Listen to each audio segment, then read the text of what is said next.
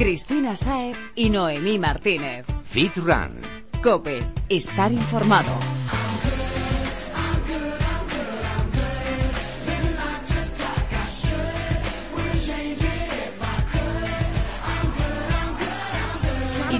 ¿Estás good? Ponte a calentar porque es hora de que empieces a mover el esqueleto con tu programa de fitness y running preferido. Yo soy Cristina Sáez. Y yo, Noemi Martínez. Bienvenido a Fit Run Cope. Aprende con nosotras y con los mejores expertos todo lo que necesitas saber para ponerte en forma. Búscanos en Twitter, Instagram y Facebook y pega la oreja porque esto arranca.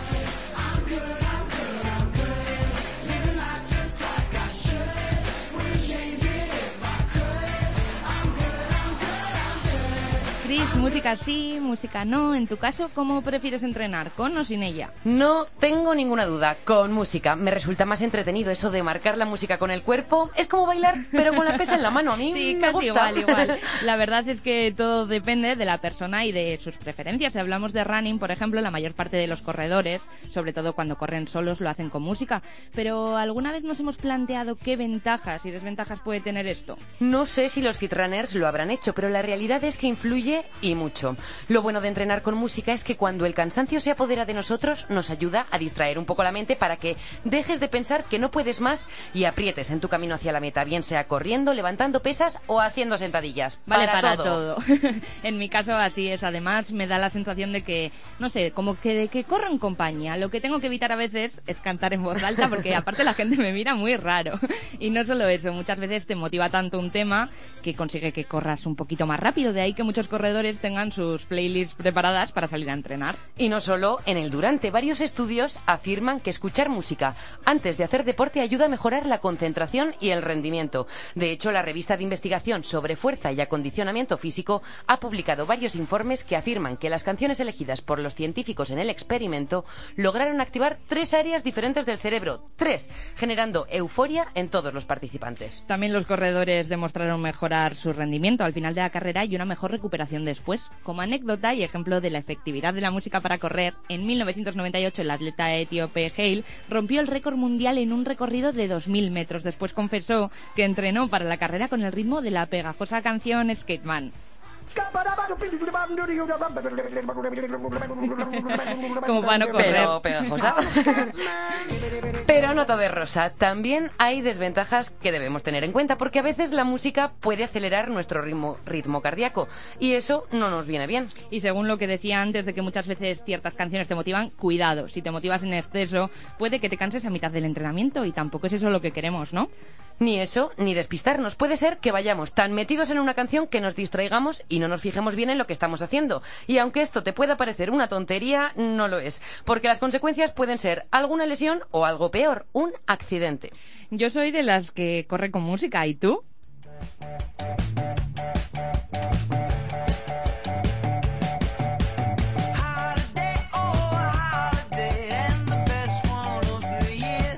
La semana pasada se presentó en Bilbao la guía de prevención de acoso y abuso a mujeres en el deporte, una guía que pretende que todas las personas vinculadas al ámbito deportivo tomen conciencia sobre este tema que es bastante importante. En uno de los puntos de esta presentación se habló también de la posibilidad de ser madre siendo deportista de algo nivel, algo que en muchos casos se convierte en una preocupación. Para hablarnos de su experiencia personal está con nosotras Amaya San Fabio, atleta, entrenadora, profesora y mami. Buenas tardes, Amaya.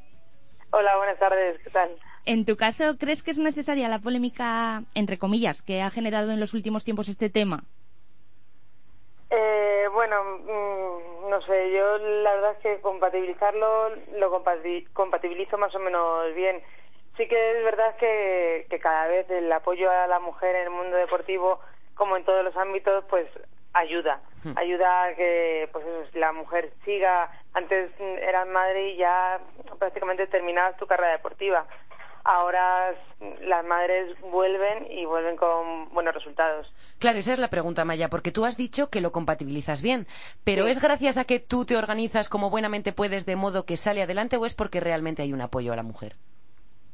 Mm, yo, porque me organizo, duda, sin duda, yo no tengo ayuda, eh, vamos, ayuda de, de mi pareja, que también es atleta, y, y nos apañamos bastante bien. Entonces, pues vamos, básicamente ahí está mi ayuda.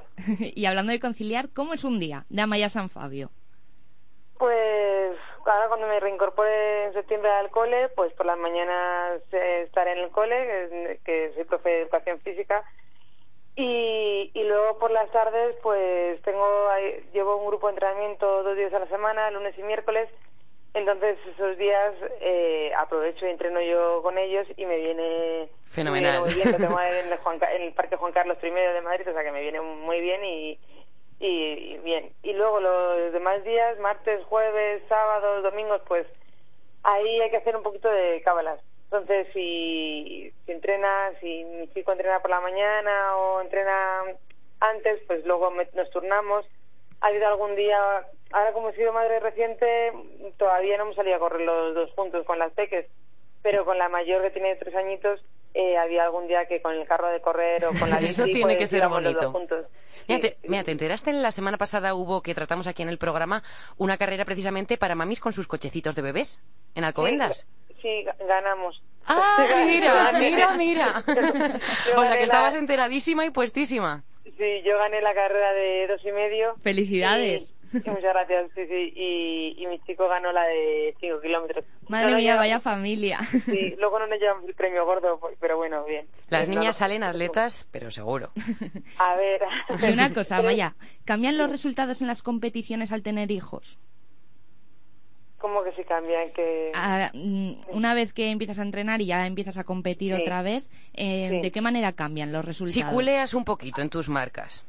Ah, yo realmente me lo he tomado, sigo entrenando, sigo teniendo unos resultados aceptables, pero sí que es verdad que, que en pista sí que te pone en su sitio. O sea, yo no, voy a, no creo que llegue a los resultados que tenía antes, porque tampoco entreno con la disciplina que, que entrenaba antes. Antes entrenaba todas las tardes, bajaba la, a la pista de atletismo casi todos los días y ahora pues no es una prioridad. También eso lo suplo con con el con que te sacas más partido a los entrenamientos. A lo mejor antes decías, uff, un día estás un poquito con menos ganas y bueno, pues va, ya lo hago otro día o bueno, otro día entreno más y ahora, ahora lo haces o lo haces. el tiempo, sí, sí, aprovechas el tiempo. Cuando vas a entrenar dices, aprovecho porque a lo mejor no mañana no sabes si vas a poder, si que igual en vez de hora y media son 40 minutos, pero son 40 minutos de una intensidad a tope. Sí, efectivo, sí, sí, Y para acabar, queremos pedirte un consejo para todas esas mami runners que nos están escuchando. Pues yo el consejo que les daría es que hay que sacar un ratito para nosotras mismas. Que con un poquito cada día, o a lo mejor no todos los días, pero tres, cuatro días a la semana, media horita, es salir de casa y volver a casa, entonces se puede sacar. hay que hacer y encima vuelve renovada. Eso, y ves te despejas un poquito y ves la, vida de otra manera, como, como más rosa cuando vuelves. Amaya San Fabio, atleta, entrenadora, profesora y madre, gracias por estar con nosotras. Muchas gracias a vosotras.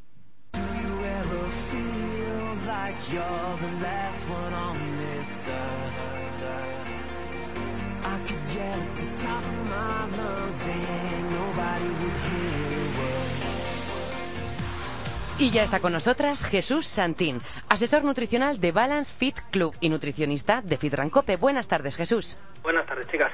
Esta semana queremos centrarnos en la alimentación de esas personas que por motivos ajenos a su voluntad no pueden comer de todo mejor, que tienen que tener cuidado con cómo comen lo que comen. Nos referimos a las personas diabéticas, que tienen los niveles de azúcar en la sangre más altos de lo normal y tienen que tener cuidado para mantener esos niveles de glucosa un poco más estables. Cuéntanos, Jesús, ¿cómo afecta la diabetes a un deportista amateur como puede ser un fit runner?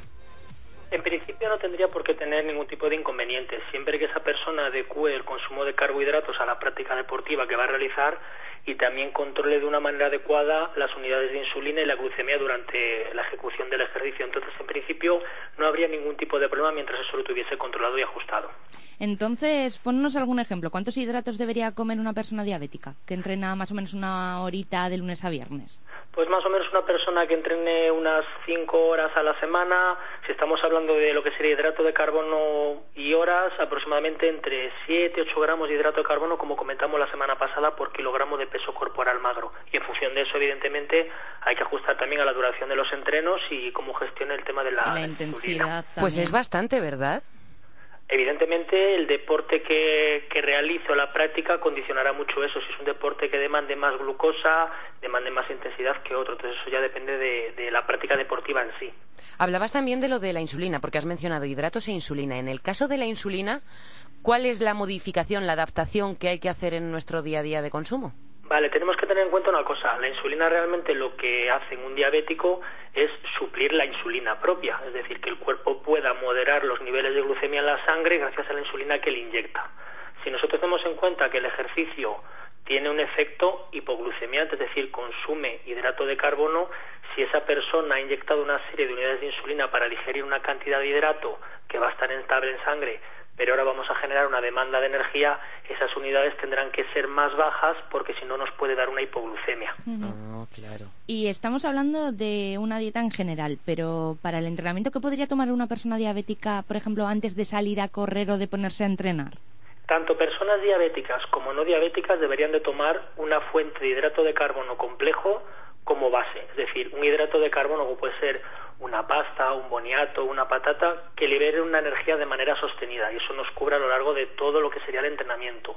Y en concreto, durante la práctica, si los niveles de glucemia o de rendimiento se ven afectados, tendríamos que meter un hidrato de carbono simple, porque la digestión nos comprometería la práctica deportiva. Entonces necesitamos algo que se absorba instantáneamente. Claro, muy importante. A que ver, si no yo quiero saber, pasadas. Jesús, ¿qué es un hidrato de, carbo- de carbono simple? Vale, muy sencillo. Eh, los hidratos de carbono nosotros los consideramos o los calificamos en función de cómo responde nuestro organismo cuando los introducimos en el cuerpo. Es lo que se llama el índice glucémico. Entonces, un hidrato de carbono simple, eh, como puede ser una glucosa, casi una fructosa, tiene una respuesta inmediata por parte de la insulina. Es decir, se vuelca de manera directa a la sangre y los niveles de azúcar en sangre suben de una manera rápida. Un hidrato de carbono lento o de un índice glucémico bajo, como puede ser la pasta o la patata, va liberando esa glucemia a la sangre de manera progresiva. Entonces es más fácil para un diabético modular esas subidas y bajadas de azúcar en sangre. Sí, con unos que son de digestión más lenta, hemos dicho. Claro. Y esto es preentrenamiento, pero posentrenamiento, ¿qué podemos comer para Pues, recuperar la energía? Pues en principio una persona que no tenga problema con la glucemia tiene que ser un hidrato de carbono alto, índice glucémico, es decir, un azúcar, para aprovechar que ese pico de insulina que su cuerpo genera arrastra los nutrientes a la célula y repone el glucógeno de una manera rápida. Y posteriormente un hidrato de carbono lento para seguir recuperando ese azúcar. En el caso de un diabético tiene que ir un poquito más controlado de cara a ese posible subidón o bajón de azúcar. Pero vaya, Jesús, que por lo que estamos viendo, los hidratos de carbono son fundamentales en la dieta de un diabético deportista. Por supuesto, además, eh, una persona que es diabética tiene que estar muy controlados por exceso o por defecto, porque tanto una hiperglucemia como hipoglucemia conlleva un riesgo para la salud. Volvemos Desde a lo de siempre, que consultar a un experto es Es fundamental. fundamental. Claro, la mejor persona que puede ayudarle es el propio deportista que por sus sensaciones puede indicar al endocrino o al médico que le lleve el tema de la diabetes, las unidades, y el propio médico que es el- un, un especialista en el tema. Pues Oye- vamos a avanzar un poquito, porque hasta ahora hemos estado hablando de un día normal en la vida de una persona deportista, pero ¿y qué pasa si tenemos una competición? Porque claro, aquí tenemos que hacer un esfuerzo mayor. ¿Cambian en algo las pautas que nos has ido indicando? En principio no, en principio sería exactamente igual, simplemente adecuar un nivel de carbohidrato más alto si la práctica es más intensa o más larga y más eh, lento de digestión si va a ser más continuada en el tiempo, con esos pequeños puntos de introducir algún tipo de glucosa, como puede ser, por ejemplo, un deportista de triatlón durante la realización de la práctica, si es de manera continuada o si va a haber parones en la práctica, o imaginémonos pruebas de natación, una hora de descanso, tres horas de carrera, entre medias se podría a lo mejor utilizar un hidrato de carbono un poquito más lento.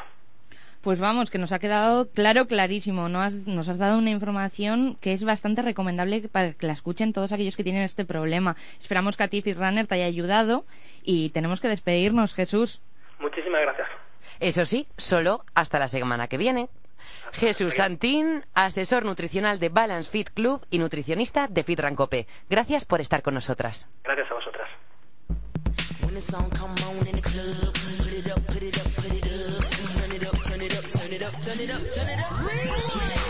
Y ha llegado la hora de dar paso al consejo de nuestro amigo, el entrenador personal Carlos Quevedo. Con el consejo de esta semana seguimos restando excusas para comer bien. Muy buenas, firranes.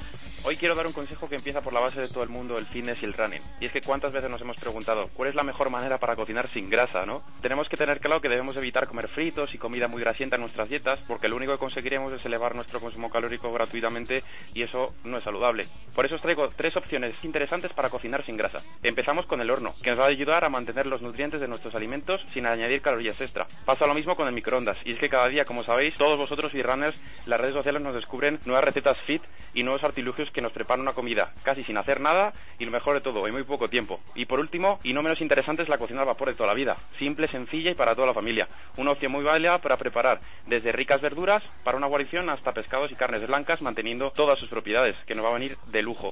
¿Qué os parece? Yo no me separo del micro, ¿eh? al horno, al vapor o simplemente con el microondas. Dile adiós a esa sartén empapada de aceite.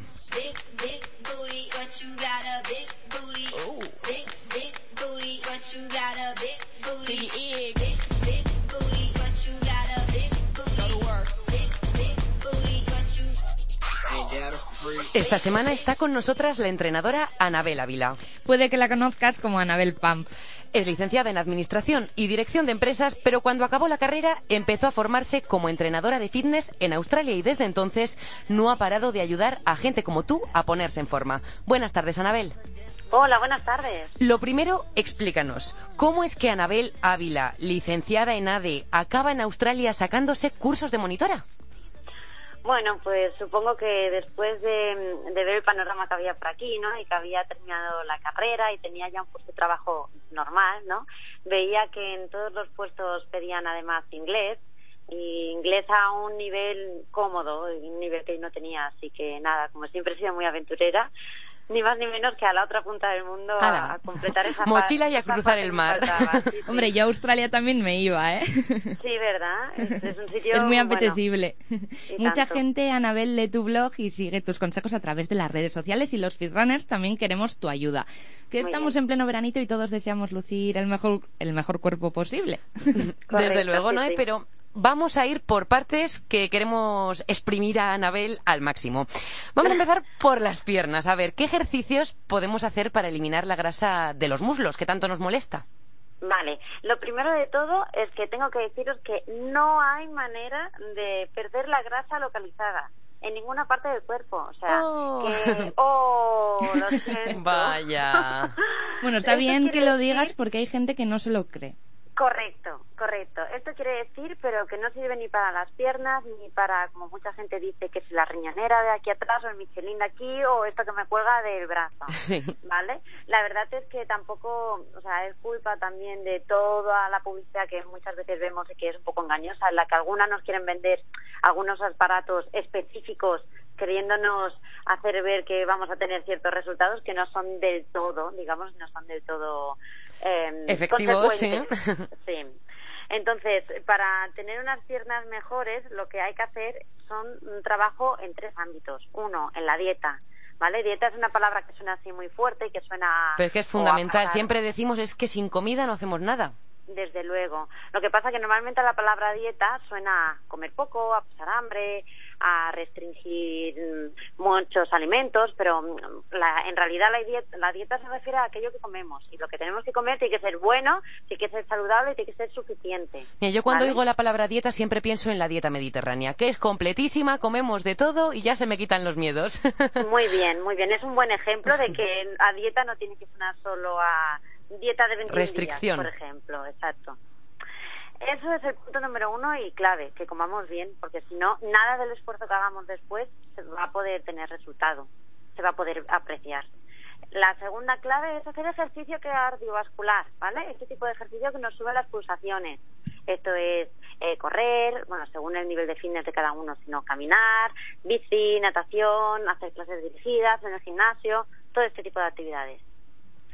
Y el tercer punto va a ser entrenar la fuerza, ¿vale? Es son ejercicios para mm, tener una base muscular más fuerte. Tener unos buenos músculos nos ayudará a que las piernas tengan una forma más definida y más bonita, ¿vale? Será lo que le dé la forma así tonificada que nos gusta. La que busquemos. Y estamos hablando de las piernas, pero ¿qué pasa con los gemelos? Porque dicen que es complicado, que nos vendría mejor. Es cierto que los gemelos es un músculo que mm, está preparado, mm, por ejemplo, para soportar mm, que caminemos mucho. Y es diferente, es difícil darle estímulos para que crezca, ¿vale? La verdad que es una parte un poco eh, pesada para mejorar, pero sería a base de hacer ejercicios de, gemelos, largas repeticiones y ser bastante pesados, ¿eh? insistentes. Sí se puede, pero es de esas cosas que es un poco lento de ver. Sí, sí.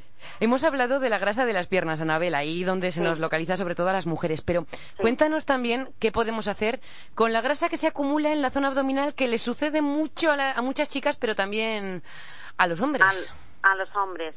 Pues en esto nos, mm, casi casi que la explicación es la misma que antes. Como no se puede eliminar la grasa de una forma localizada en una área concreta de nuestro cuerpo de donde nos moleste, ¿vale? Puede ser en unos la barriga, en otros las piernas, porque tenemos tipos de cuerpo diferentes, a los que es más fácil acumularse en un sitio que en otro, la grasa, el trabajo que se tiene que hacer es el mismo, es uno, comer adecuadamente, dos, hacer ejercicio cardiovascular y tres, ganar una masa muscular que la masa muscular es como una inversión a largo plazo, porque el músculo es, es un tejido activo que demanda calorías. Esto nos va a ayudar a controlar más el peso a largo plazo, aunque a lo mejor hacer un ejercicio de fuerza no gaste tantas calorías como estar haciendo un ejercicio cardiovascular, pero a largo plazo eh, ayuda a mantener nuestro peso porque el músculo va a necesitar calorías. Y el cuerpo es muy inteligente y recuerda todo lo que hacemos. Por supuesto. Oye, Anabel, y dado que hay un número infinito de formas de hacer abdominales, ¿cuáles son, a tu juicio, los que no deben faltar en un buen entrenamiento abdominal? Vale, a mí me gusta mucho hacer los ejercicios tipo hover o plancha, normalmente se, reconocen más así. No sé si exactamente os viene a la mente. Una, una explicación gráfica, por favor. Vale, una explicación gráfica es tumbados boca abajo, con las manos apoyadas en el suelo, haciendo que estén en línea con los hombros y y con los pies apoyados en el suelo también. Tenemos que mantenernos rectos como una tabla. Que es que parece una tontería, pero ¿cómo pica? ¿Cómo pica? ¿Cómo pica? Desde luego. Entonces, aquí este tipo de ejercicio tenemos que apretar el abdomen para que mantengamos una postura recta y a la vez estamos trabajando consecuentemente de mente otros músculos que nos están ayudando a mantener esa postura. Pues sí, que el equilibrio al final nos hace funcionar toda la parte central de nuestro cuerpo. Correcto sí, sí. Pues, Son geniales las planchas. Hurgando en tu blog hemos encontrado bueno, un montón de consejos sobre entrenamiento y también sobre nutrición, pero además un post que nos ha parecido muy interesante porque es que a todos nos trae de cabeza. ¿Qué hacer con las agujetas? Muy bien. Necesitamos saberlo. qué hacemos porque no hay nada más pesado que un día con ellas. Vale, pues también me parece que hoy soy la que tiene que dar las malas noticias, por lo visto. ¿eh? Antes os he tenido que decir, oh, lo siento. Desmitificando mitos. Sí, desmitificando mitos. Ahora me toca deciros, eh, desmentir dos mitos. Uno, que eh, el agua con azúcar no quita las agujetas. Vale. O sea, de hecho, el azúcar no es nada recomendable. De hecho, nada recomendable. Mejor que, que si después de que hayáis hecho ejercicio os trincáis un vaso de agua con azúcar. Encima de que sabe mal, mal, mal. Eso. Encima no vamos a ganar nada, ¿eh? Eh, pues eso, el agua con azúcar no quita las agujetas. Es que antiguamente se pensaba que se formaban como unos cristalitos que se quedaban incrustados en el músculo, decían que era el ácido láctico y que pasaba después de hacer ejercicio. Ahora ya estudios más recientes han demostrado que las agujetas que nosotros sentimos en realidad son como micro roturas muy pequeñas, muy pequeñas de las fibras de nuestros músculos. Eso quiere decir que como el, el cuerpo ha tenido cierta carga, ha sido ese ejercicio, pues se han deteriorado y se han roto esas fibras porque no podían con esa presión. Entonces, nos trae de cabeza tener agujetas, pero tener agujetas normalmente es el resultado de que hemos tenido un buen ejercicio antes. Quiere decir que al cuerpo lo hemos apretado lo suficiente como para que hubiese ese desgaste y se haya producido las agujetas. O sea que si tenemos agujetas, nos las aguantamos, que tendremos buenos resultados. Exacto. Anabel Ávila. Consuelo, Uy. sirve de consuelo, sí. Yo cada día tengo agujetas. Es el pan de cada día de todos, casi. O sea que... Anabel Avila, Anabel Pump, gracias por acompañarnos esta tarde, ya casi noche. Muy bien, muchas gracias a vosotros, encantada.